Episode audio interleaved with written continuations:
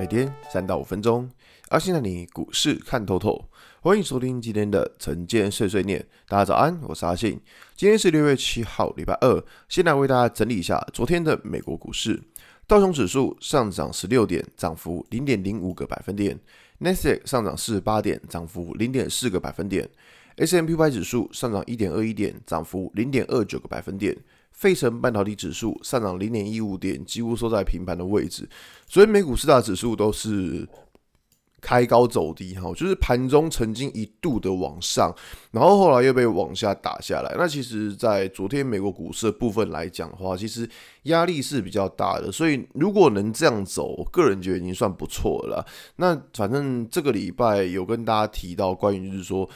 市场会比较关注在于说礼拜五要公布的美国 CPI 的数据，因为毕竟这个数据就是决定了未来联准会他们的一个政策的关键。那如果说通膨数据还是非常的高，那当然联准会他们就是可能必须要就是呃采取一些就是比较鹰派的措措施。那如果假设是诶。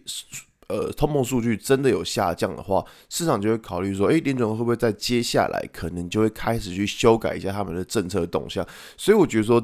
在呃数据公布之前呢、我觉得呃市场应该还是会有一些观望的态度。那么回到台股来看呢、哦，昨天台股也是一样。那昨天的台股很明显可以看到资金在做移转，就是呃在昨天早上广播有跟大家提到关于融资维持率的这件事情。那融资维持率短线拉得太快的情况之下，当然看像昨天。蛮多，就是在高位界的股票就开始杀下来了。那这些高位界的股票往下杀，原因就在于说，因为融资维持率拉太快了嘛。你短线上让大家太容易赚到钱了，太快速可以赚到钱了，变成说就会有出现所有的获利了结的卖压。那获利了结的卖压出来之后呢，那资金呢，资金它可能没有想说我要离开这个市场，它可能会去转向一些。呃，像是低位阶，然后却还没有明显上涨的股票，那像昨天的大力光，哎，这涨幅就很惊人。那这个这个东西就是一个资金转移，往好处想是说资金还在这个市场上，往坏处想就是说资金可能就是在这个市场要到处逃窜这样子，可能今天拉一个，隔天拉一个这样子。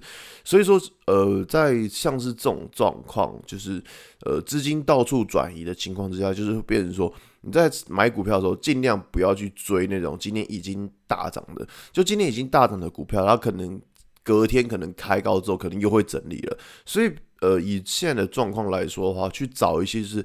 还没有发动的，然后去等待它发动，我觉得这样可能会比较好一点，因为毕竟，嗯，我们可以确认到说资金还在这个市场，但是会比较偏向就是说，它可能是一个短线拉抬，可能一日行情或是半日行情之类的。那所以说，在这种情况之下，操作。追价上可能就需要小心一点了，好吧？今天节目就到这边。如果你喜欢今天内容，记得按下追踪关注我。如果想知道更多更详尽的分析，在我的专案《给通勤族的标股报告书》里面有更多股种茶分享给大家哦。阿信晨间碎碎念，我们明天见，拜拜。